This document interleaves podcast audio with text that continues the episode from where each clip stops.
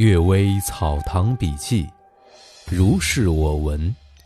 一百一十五，扫帚经。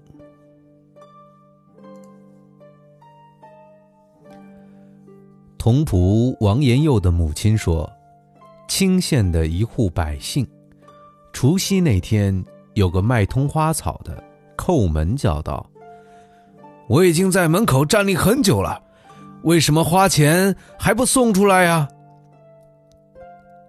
查问家中，实在没有人买花而卖花的人坚持说有一个头发下垂的女子拿了进去。正在纷乱吵闹之间，忽然听到一个老妇计叫道：“真是大怪事啊！厕所中的破扫帚上竟插了几朵花。”拿来查看，果然是刚才所拿进去的。于是用锉刀锉断那扫帚而焚烧它，只听火中发出悠悠的声音，还有一缕缕的血流出。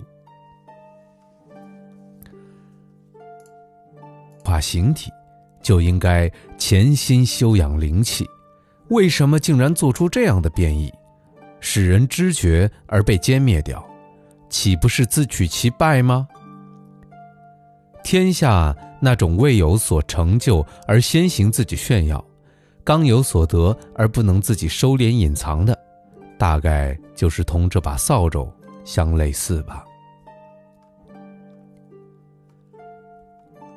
黑狐说因果。张公雪峰家的童仆王玉，善于射猎，曾经从星河带着盐租返回，碰到三个强盗，连发三箭，把他们一个个射倒，在个人脸上唾了唾沫，放他们走了。有一天，他带着弓箭夜里行走，看见一只黑狐像人一样站立，而且正在向月祭拜。就拉满弓箭，一箭射了出去。黑狐应着弦声中了箭。回来以后，他寒热大作。这天晚上，绕着房屋有哭泣的声音说：“我自己拜月修炼形体，对你有什么妨害？无缘无故的被杀害，所以我一定要对你进行报复。可恨你还没有衰败之机。”当向司命之神申诉罢了。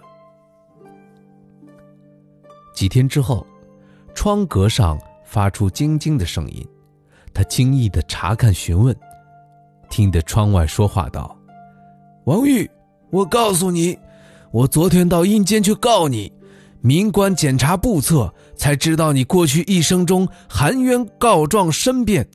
我做掌刑法的官，暗中庇护私党。”使你理由正当，却得不到申雪，意欲愤恨，自己自杀而死。我堕落此身，成为狐狸，这一剑正用来报复。因果分明，我不怨你，只是当日违心冤枉的拷问你，还你鞭打一百多下，你肯定发愿免于我。那么阴司就可以在簿册上注销，来生拜受你的恩赐多多了。说完，好像听到叩头的声音。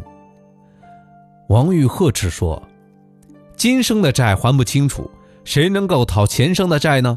妖鬼，快去吧，不要打扰我的睡眠。”于是，寂然无声。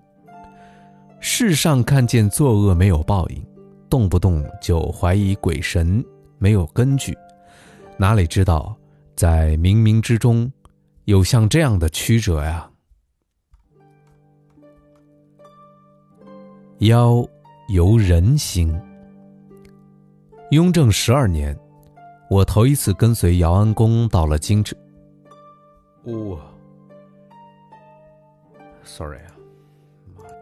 起初点得永光寺一所住宅，这地方空旷，他顾虑有盗贼。每夜派遣几个家奴轮流负责摇铃击差，还防他们的松懈怠惰。即使天寒地冻和炎热的盛夏，也一定拿着灯烛亲自巡视，不胜其劳。还有点得一次，沿一所住宅，那里室中店铺像书壁尺那样密密的排列着，他又担心有火灾，每间屋子里都储备水缸，到夜里摇铃击差四处巡视，就像在永光寺的时候一样，不胜其劳。再点得虎坊桥东面一所住宅，同我家的家。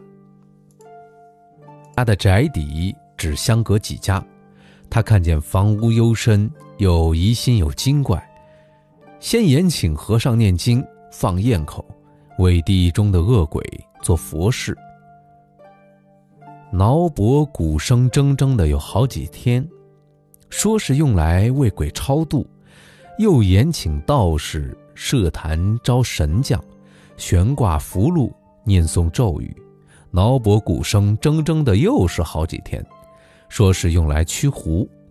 这所住宅本来倒没什么，从此之后精怪于是大兴，抛掷砖瓦，盗窃器物，夜夜不能安居。婢女老妇仆役趁机勾结为奸，所损失的无法计算。议论的人都说，妖由人行。住了不到一年，他又点了绳匠胡同一所住宅，搬去之后不通音问，不知道他做什么样的设施了。姚安公曾经说：“天下本无事，庸人自扰之。”大概就是说的这种人吧。非常开心啊！最近一段时间，终于把自己的电脑顺利的降级了。电脑系统降级之后呢，我的声卡也就可以用了。自此之后，就可以再也不用手机再给大家录制音频了，是不是特别棒啊？感谢大家这一年两年以来对《阅微草堂笔记》的支持，嗯，么么哒。